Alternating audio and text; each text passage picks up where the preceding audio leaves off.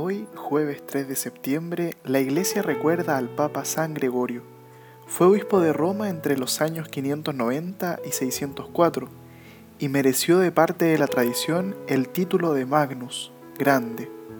Es uno de los padres más grandes de la historia de la Iglesia y uno de los cuatro doctores de Occidente, junto a San Agustín, San Ambrosio y San Jerónimo.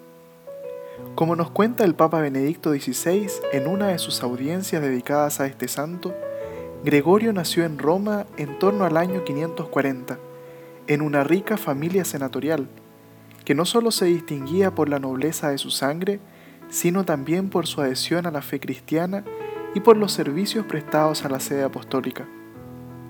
Con la muerte de su padre, Gregorio heredó una de las mayores fortunas de Roma, sin embargo, tenía puesta su confianza no en los bienes materiales, sino en Dios, a quien buscaba con amor.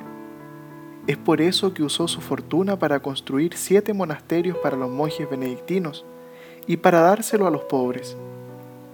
Luego de estar dedicado a la vida contemplativa, fue proclamado por el clero y el pueblo romano como sucesor del Papa Pelagio II, luego de que éste falleciera.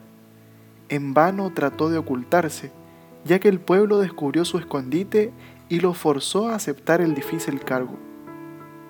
Pidamos hoy la intercesión de San Gregorio Magno, para que como Él podamos vivir nuestras vidas inmersos en Dios, teniendo siempre vivo en nuestras almas el deseo de Dios y así estar siempre atentos al prójimo y a las necesidades de las personas que nos rodean.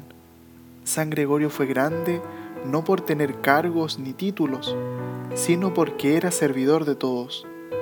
Que hoy podamos hacernos pequeños para salir a servir a Dios en nuestro prójimo. San Gregorio Magno ruega por nosotros.